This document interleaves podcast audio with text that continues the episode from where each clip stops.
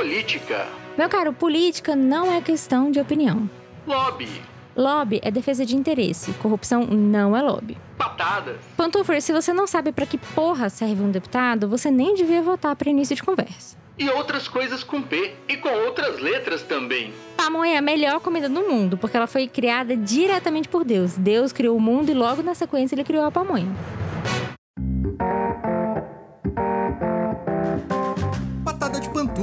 Toda quinta no seu agregador de podcast. Esse podcast é um oferecimento da editora de livros Colenda.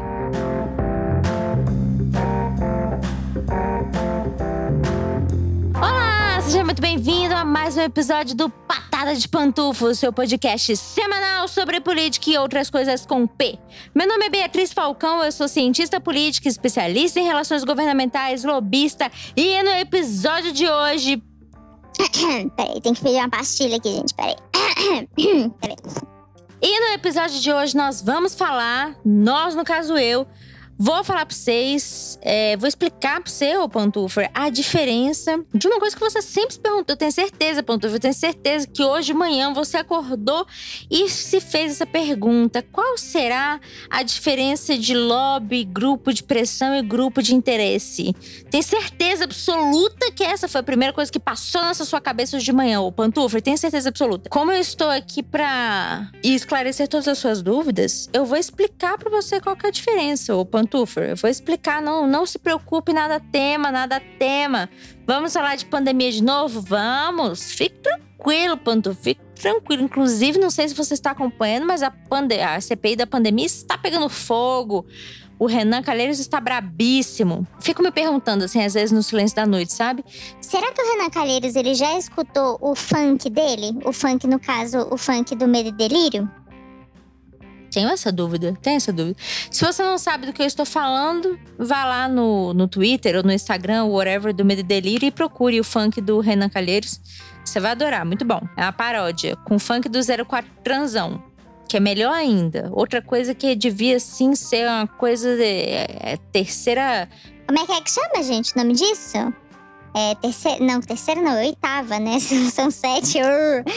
É, devia ser a oitava maravilha do mundo. Funk do 04 Transão e agora também o funk do Renan Calheiros na comissão. Tá bom? Então hoje, Pantufa, eu vou explicar pra você, vou explicar a diferença. Por que, Pantufa? Porque eu me atentei que eu, eu falo muito sobre lobby e eu nunca me, me, me atentei a, a explicar essa diferença do que, que é o lobby, o que, que é o grupo de pressão, o que, que é o grupo de interesse.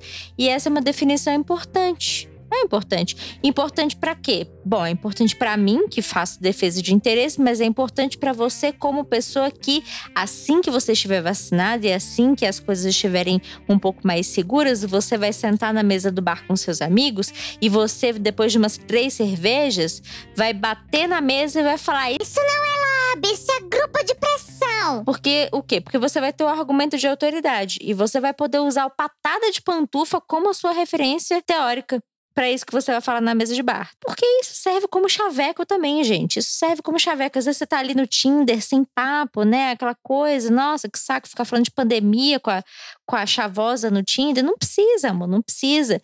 Usa, usa a técnica de falar sobre coisas totalmente aleatórias para fazer a pessoa rir. Aí você chega pra pessoa e pergunta: Pessoal, você sabe qual é a diferença de um grupo de pressão e um lobby? A pessoa fala, não sei. E você fala, pois é, pois eu vou te explicar. Isso pode dar em duas coisas, né? A pessoa pode morrer de tédio e pode nunca mais falar com você, mas isso daí eu boto na sua conta, eu não me responsabilizo sobre isso. Ou a pessoa pode ficar fascinada sobre a quantidade de conhecimentos aleatórios que você guarda na sua cabeça. Aí sim, aí você me deve os créditos, aí você pode falar, Bia, peguei uma pessoa no Tinder com base na chavecada que você me ensinou no Patada de Pantufa. Aí tudo bem. Se der errado, a culpa não é minha, não. A culpa é sua. Mas se der certo, a culpa é minha. Vamos fazer uma, vamos fazer uma campanha. Chaveque pessoas no Tinder falando de política. Mas não tô falando de fa- falar de política Bolsonaro versus Lula, não. Viu, amor? Isso, daí, isso daí, ó. hum, hum. Isso daí não. Isso daí não. Isso daí dá briga. Isso daí dá pau. Não sei mais do que eu estou falando. Vamos seguir em frente, amor. Vamos seguir em frente. Então vamos lá. Coração da minha vida, meu chuchu, meu meu quindinzinho salgado, minha jabuticaba no pé. Vamos começar aqui uma coisa, vamos conversar. Eu vou começar te explicando o que, que significa lobby, a, a, o significado da palavra lobby. O lobby, como você pode perceber, já foi. Ah, nossa, né? Desce ali no lobby do hotel. Já ouviu isso? Pois é. É porque é isso mesmo. A palavra lobby, que deu origem à profissão na qual eu estou inserida hoje, ela vem justamente da questão ali do lobby dos, dos hotéis. Por quê? Porque antigamente a galera, isso falando de Estados Unidos há um bilhão de anos atrás, tá? Porque geralmente a galera lá nos Estados Unidos, eles ficavam esperando as autoridades, mais especificamente o presidente, no lobby do hotel em que o presidente estava hospedado, né? Mais precisamente, os congressistas de Washington ficavam aguardando o presidente lá no lobby do hotel ou nos lobbies dos hotéis no qual, no qual ou nos quais ele estava hospedado, justamente para conseguir falar com o cidadão. E falar o que com o cidadão? Amor da minha vida? Trocar uma ideia?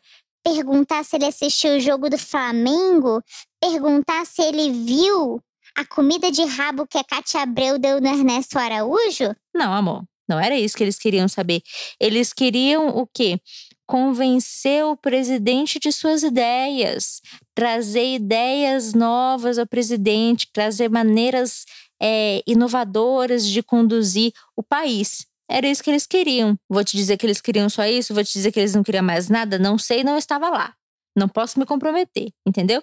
Mas o fato é que os caras estavam lá para conversar com o cidadão, para trocar uma ideia com ele, falar: "Ei, chavoso, como é que tá? Como é que foi?". Essa esse hábito de ficar aguardando uma autoridade no lobby do hotel e tudo mais, ela foi se expandindo à medida em que os interesses econômicos eles iam evoluindo também, eles iam ficando mais complexos.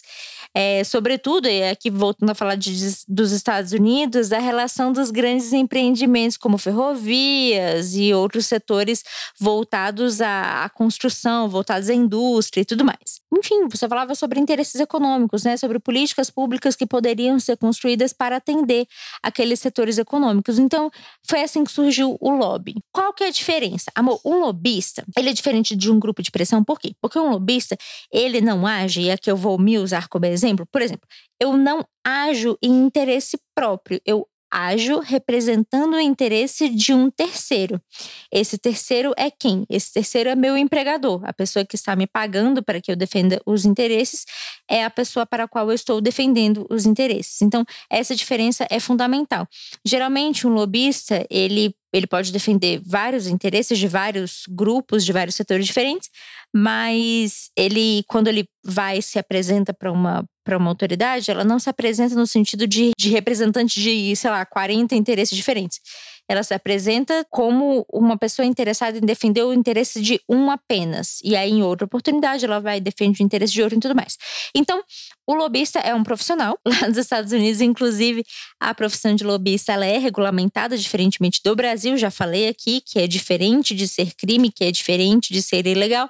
Mas lá nos Estados Unidos a profissão é regulamentada, aqui no Brasil ainda não certo? Então, é, enfim, então nós somos profissionais que defendemos interesses de terceiros, certo?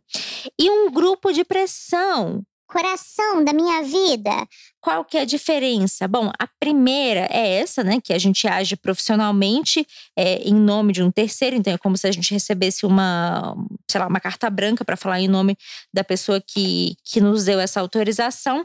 E a outra coisa é que a nossa atividade é remunerada. Então, lobista não trabalha de graça, lobista não faz caridade. De maneira geral, ela é remunerada. Então, você não vai defender o interesse de uma empresa de maneira gratuita, né? Você vai recebendo um salário para isso. E aí, o grupo de pressão pressão é que qual que é a diferença do lobby para o grupo de pressão? É justamente que o grupo de pressão ele defende os interesses de um segmento organizado da sociedade. Então, esse segmento organizado da sociedade, ele vai ter uma série de, de interesses em comum, ele vai ter um, um entendimento específico sobre um assunto determinado, e o grupo de pressão, ele vai agir pontualmente. O que, que isso significa? Significa que, ao contrário de um lobista, que a gente fica o tempo todo assistindo TV Câmara, assistindo TV Senado, olhando a tramitação de projeto, vendo se foi apresentado requerimento, conversando com o deputado, fazendo gestão de stakeholder, etc, etc, etc, é, o grupo de pressão ele vai agir pontualmente quando há um perigo real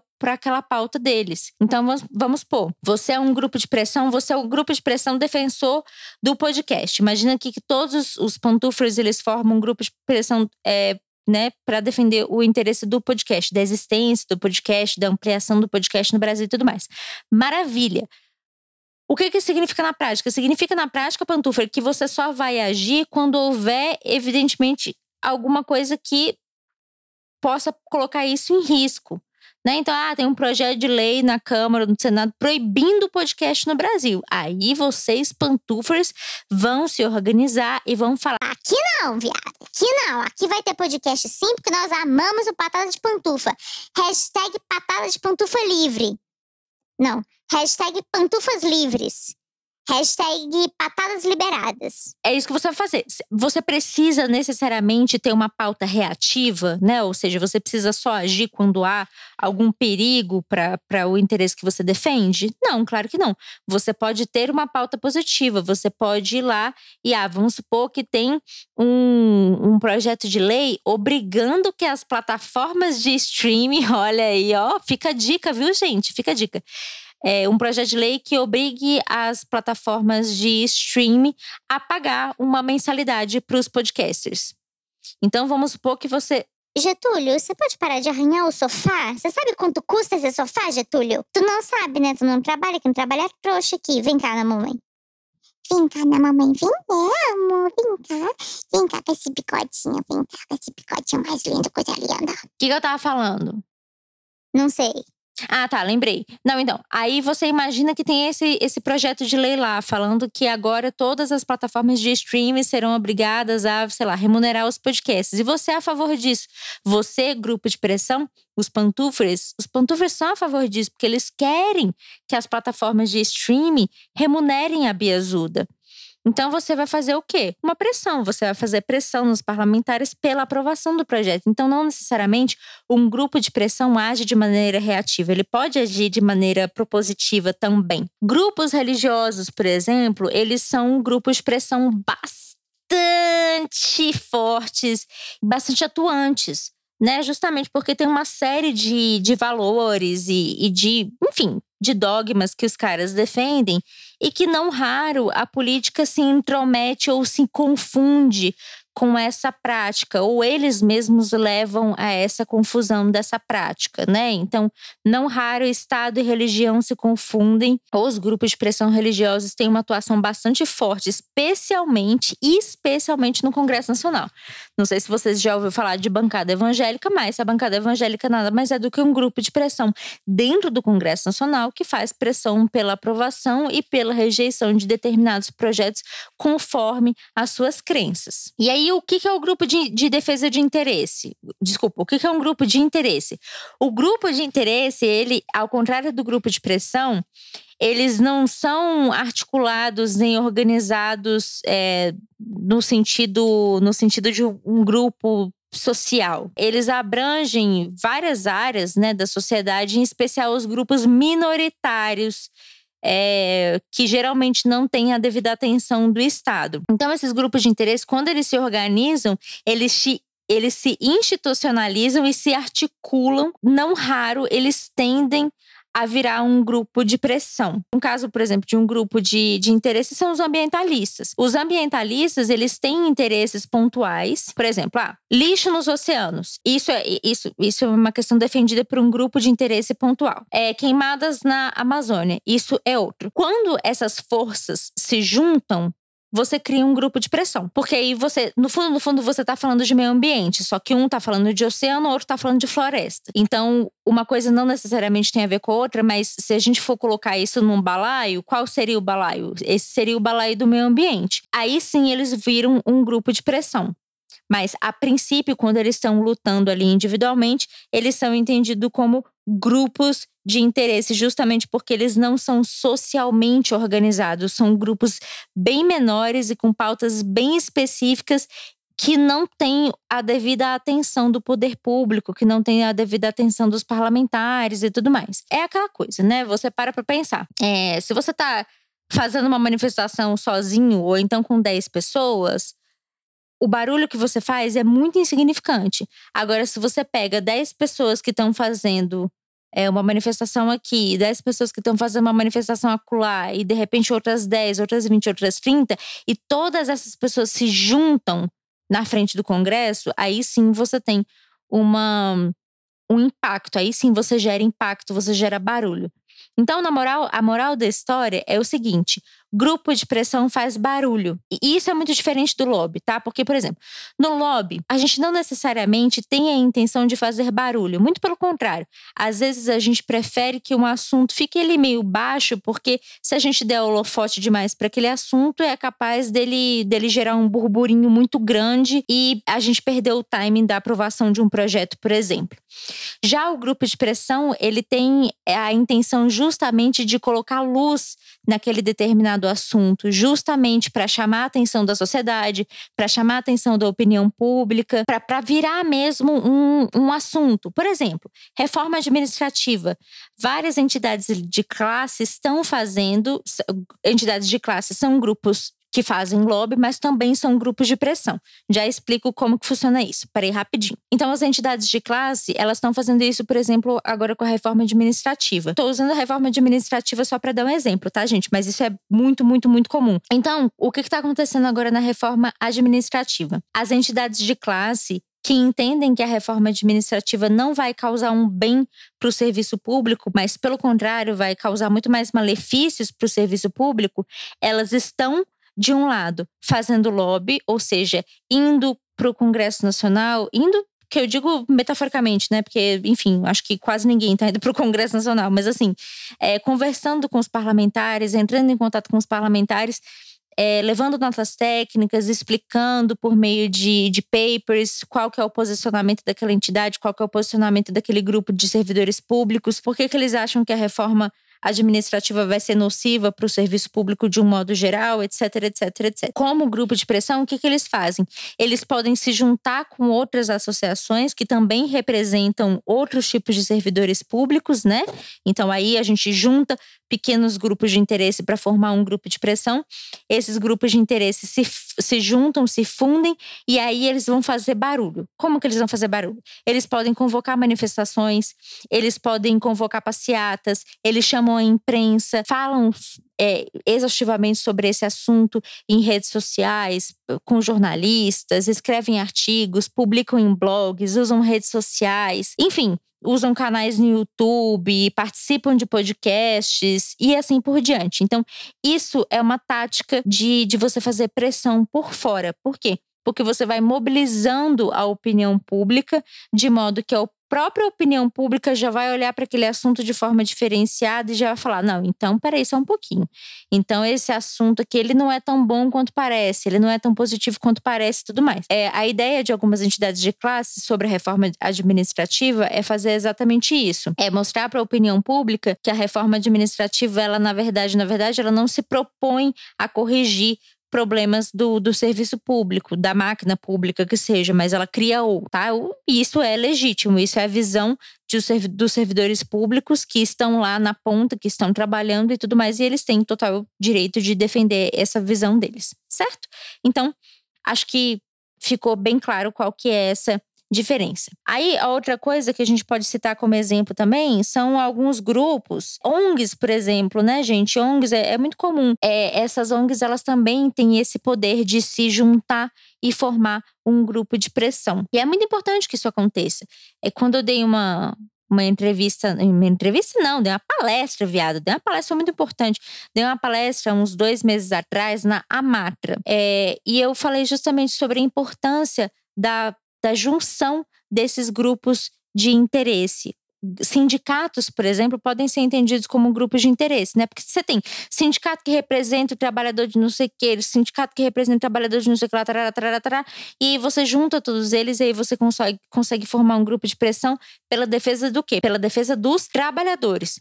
Então, quando você tem uma reforma é, trabalhista, por exemplo, o que, que você faz? Você vai ficar botando um monte de sindicato para ficar trabalhando e fazendo lobby, fazendo advocacy individualmente? Óbvio que não. Você vai juntar toda essa galera e falar, galera. Bora, bora se organizar aqui, bora botar pra fuder. Quando você fala de, especialmente de lobby social, a gente não está falando exatamente, né? Não necessariamente, a gente está falando de um, de um grupo que vai representar interesses de empresas e tarará. Não, a gente está falando de um grupo social que se organiza para defender interesses. E essa questão da organização, ela é muito importante, gente. Por que, que ela é muito importante?